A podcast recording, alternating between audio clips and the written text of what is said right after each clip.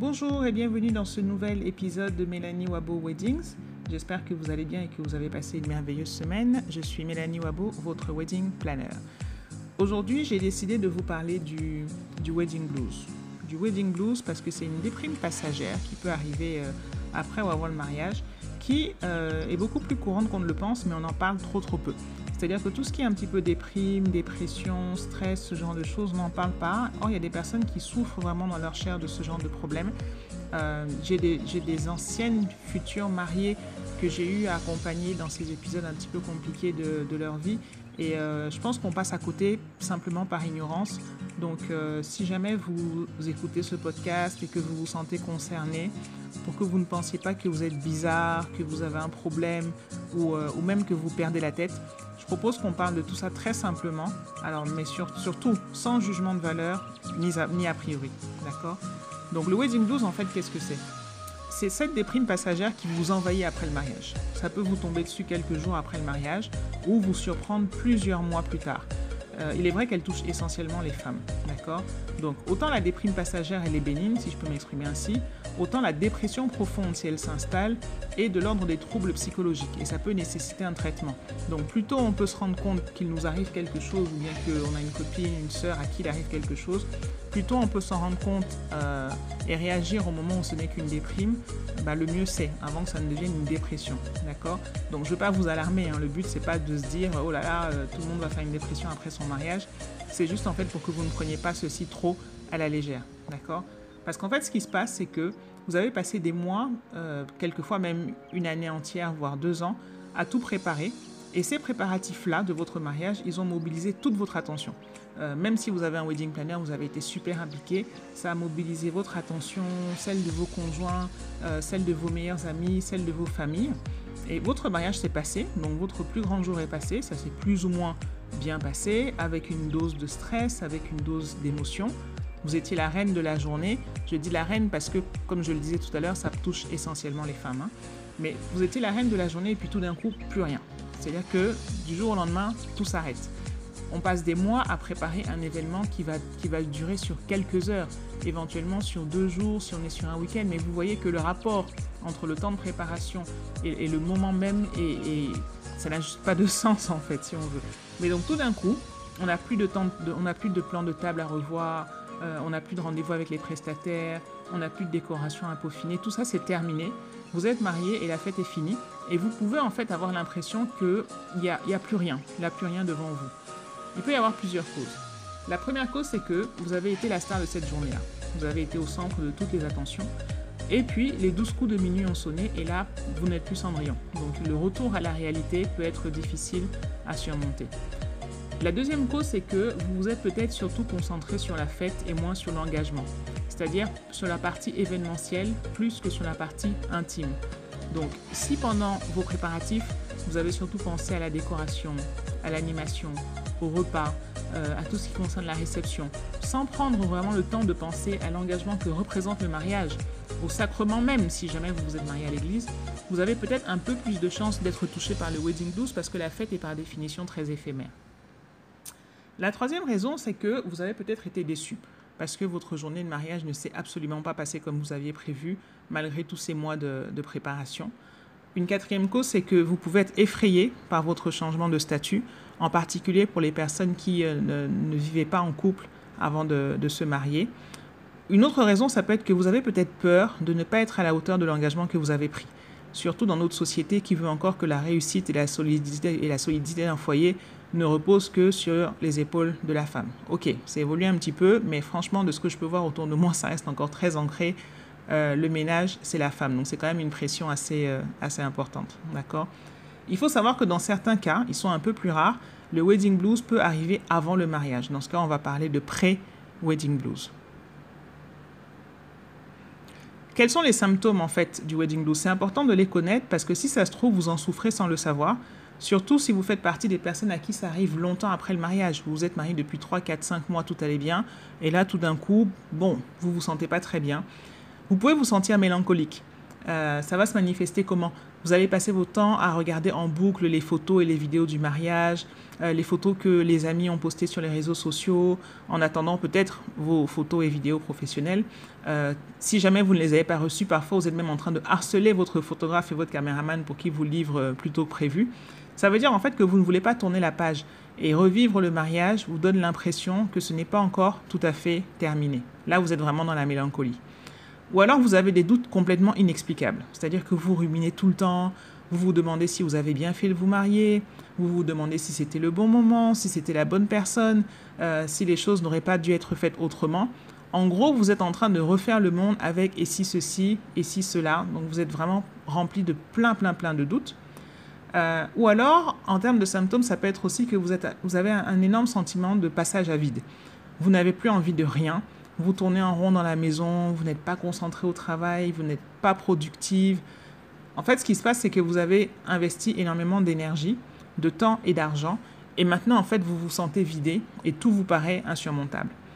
Et du coup, en fait, cette envie de rien se traduit aussi par un inhabituel laisser-aller, surtout chez les personnes qui étaient toujours très apprêtées, euh, très féminines, très coquettes, et là, tout d'un coup, c'est une attitude négligée alors qu'il y a quelques jours ou quelques semaines, vous preniez encore terriblement soin de vous pour être la plus belle, vous étiez au hammam, vous faisiez votre spa, enfin, tout votre parcours beauté était exceptionnel. Et là, tout d'un coup, vous n'avez juste plus envie de faire autre chose que de rester à la maison en pyjama ou en cabas. D'accord? Dans la plupart des cas, ces symptômes ils vont disparaître comme ils sont venus au bout de quelques jours. Dans ce cas, c'est juste une déprime passagère. Mais dans d'autres cas, ils persistent et on tombe dans la dépression. Et si on tombe dans la dépression, ça peut nécessiter une prise, une prise en charge psychologique adaptée. Euh, là, on sera vraiment sur le domaine du médical pour le coup, et plus vraiment sur les conseils que le wedding planner peut donner, mais vraiment faites attention à ça. Fort heureusement, en fait, c'est très rare. C'est très rare, en fait, qu'on en arrive à cette, à cette énorme dépression, parce qu'on est quand même dans une société où les personnes sont suffisamment entourées. Les conseils que je peux vous donner pour surmonter le wedding blues, le premier, c'est d'accepter d'être triste. Accepter d'être triste, c'est pas grave. Après le mariage, c'est normal d'être un petit peu triste ou net.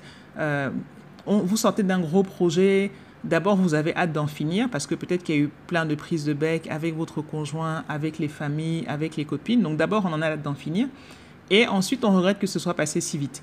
Euh, et puis être triste, c'est pas être déprimé, d'accord? Donc autorisez-vous quelques moments de fragilité parce que vous sortez après tout d'un événement qui a été super chargé émotionnellement, d'accord? Donc il faut un peu de temps pour s'en remettre, que toutes les hormones se remettent à leur place. Ne vous sentez surtout pas coupable en fait d'avoir ce petit sentiment de tristesse après votre mariage.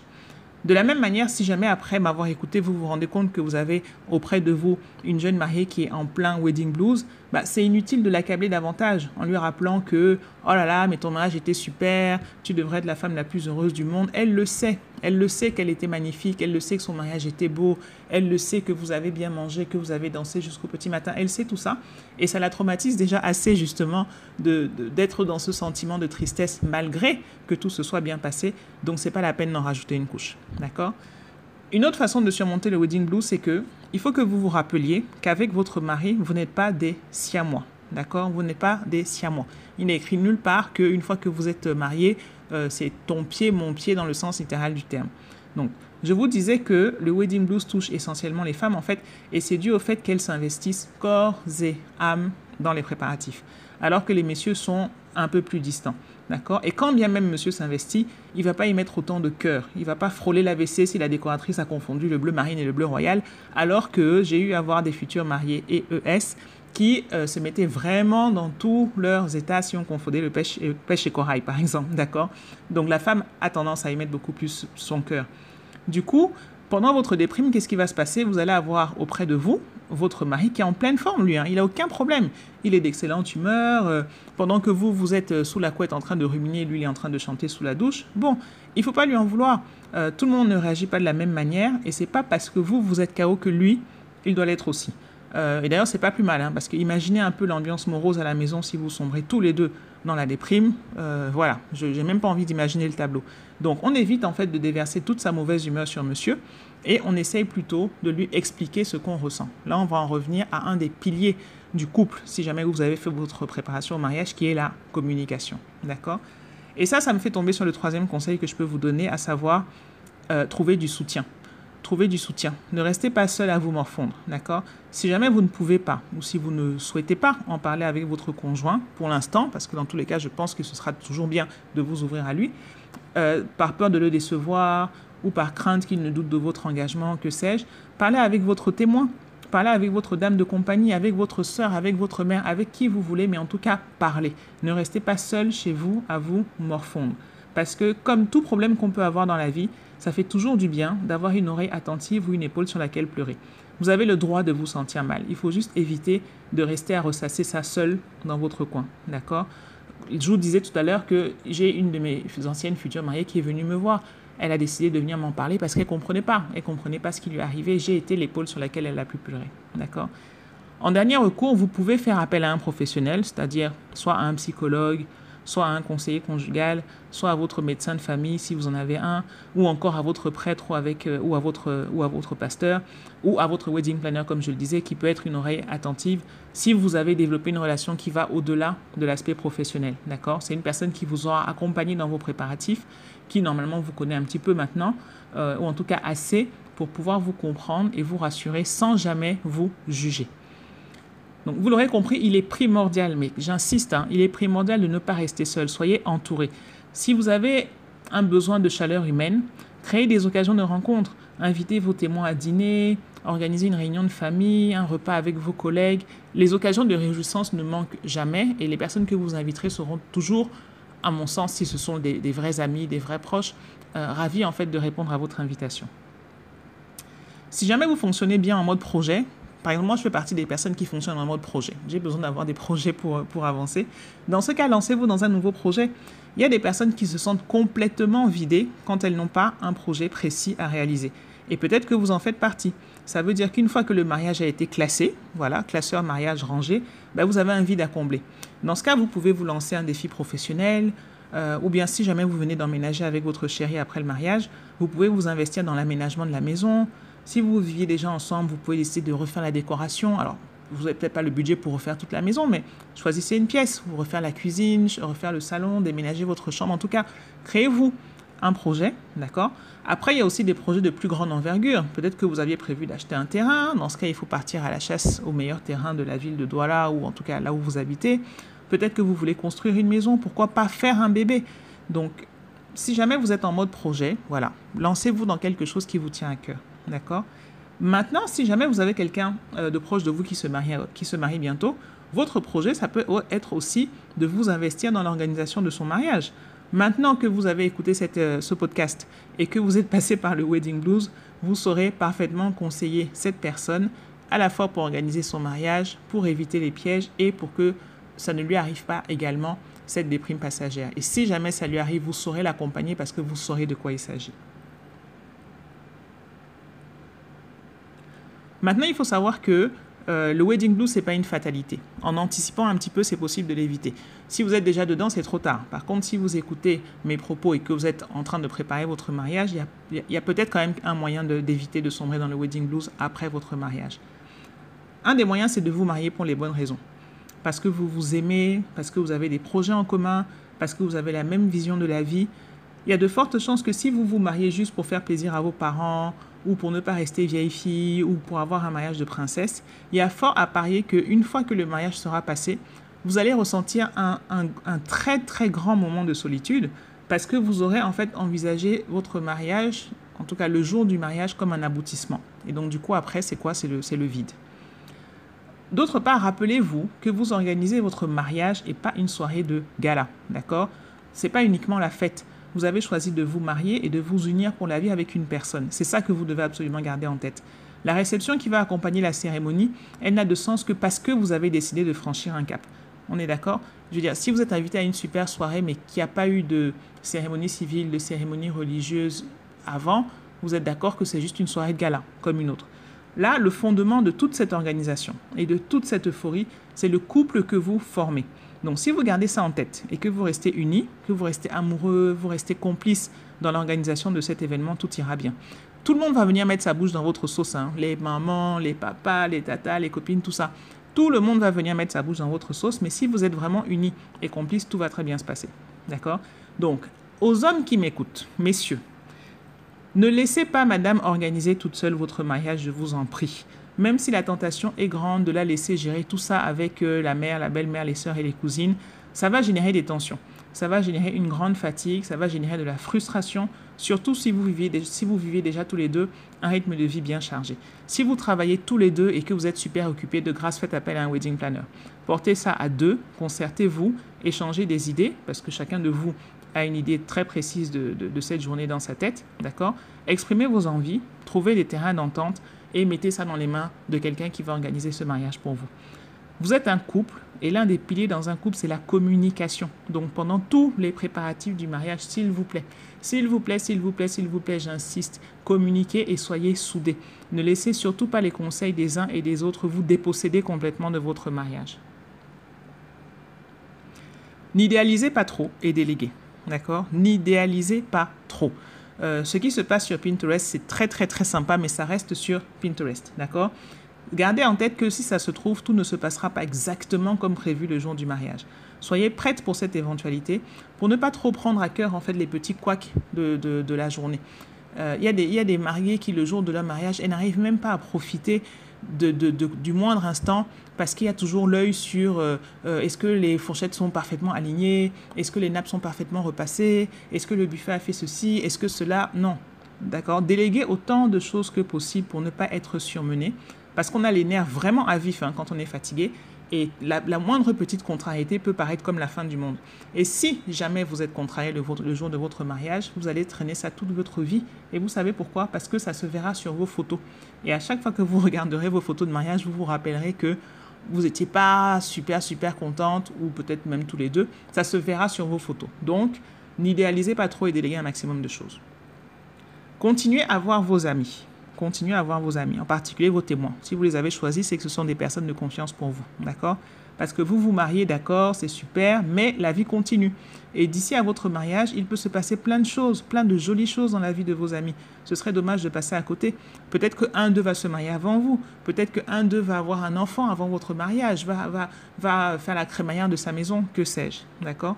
Donc, ce conseil, euh, il vaut aussi pour surmonter le wedding blues, pas seulement pour l'anticiper. Parce que comme je le disais tout à l'heure, si vous avez été euh, très entouré pendant vos préparatifs, c'est aussi une bonne chose de continuer à voir vos amis après le mariage. Un autre conseil que je peux vous donner, c'est de faire des projets pour après le mariage. C'est là que j'ai envie de vous parler du voyage de noces.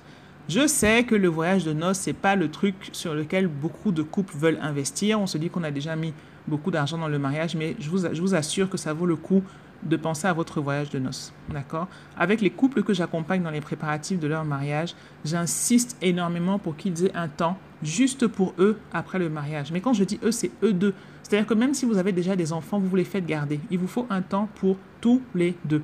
D'accord? Donc, quand on dit voyage de noces, beaucoup pensent à un long voyage à l'autre bout du monde. Si jamais c'est votre envie, que vous avez le temps, euh, vous ne reprenez pas le travail tout de suite et que vous avez les moyens de le faire, parfait, c'est tant mieux. Mais sachez que votre voyage de noces, ça peut être aussi euh, un week-end à Kribi. Ça peut être une escapade dans votre village, d'accord? Mais le fait de le prévoir en fait dès les préparatifs va vous permettre euh, non seulement de, le budgéter, n'est-ce pas? Et de partir immédiatement après le mariage pour vous retrouver loin de toute cette effervescence-là avant de revenir à un train de vie entre guillemets normal, à ceci près que vous serez désormais marié et femme. Donc vous voyez quelquefois dans les, dans les, films américains, le soir même du mariage, hein, le couple, il vous laisse pendant la soirée, ils sont partis. C'est pas un hasard, ça, ça, se prépare. Donc si vous le préparez correctement, je peux vous assurer que vous faites votre mariage le samedi, comme c'est souvent le cas. Dimanche, vous prenez vos affaires et vous êtes partis tous les deux.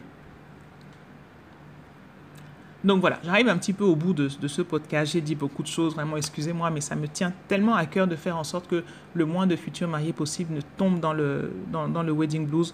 Donc j'espère que ça vous aura apporté un petit quelque chose. Si jamais vous êtes en plein wedding blues, ne vous inquiétez surtout pas. Ça arrive et ça ne va pas durer. Euh, si par contre c'est une de vos proches qui est en plein wedding blues, bah, elle a plus que jamais besoin de votre soutien et de votre présence. Si jamais elle veut pas sortir, bah, c'est pas grave, vous allez vous débarquer chez elle avec des copines, vous passez des, bons moments ensemble. Si jamais c'est quelqu'un qui a le palais sucré, vous ramenez des pâtisseries, vous faites à manger, vous faites une, spa partie à la maison, que sais-je. D'accord? Maintenant, au futur marié, je rappelle que le mariage n'est pas une fin en soi. C'est au contraire le début d'une aventure, d'une merveilleuse aventure d'une histoire que vous allez écrire et vivre tous les deux. D'accord? Donc, dans, votre dans vos préparatifs, ne considérez pas votre jour J comme un aboutissement. Voyez-le plutôt comme une étape, un moment de bonheur que vous partagez avec vos, profs, avec vos proches pardon, et dont vous allez profiter à 100%. Après cette journée, rappelez-vous chaque matin au réveil pourquoi est-ce que c'est lui ou elle que vous avez choisi. Profitez de tout l'amour que vous avez avec votre mari et dans votre nouveau foyer. Et faites simplement confiance à la vie. Parce qu'il y a encore tellement de belles choses qui vous attendent si, et seulement si vous êtes prête à les recevoir. D'accord?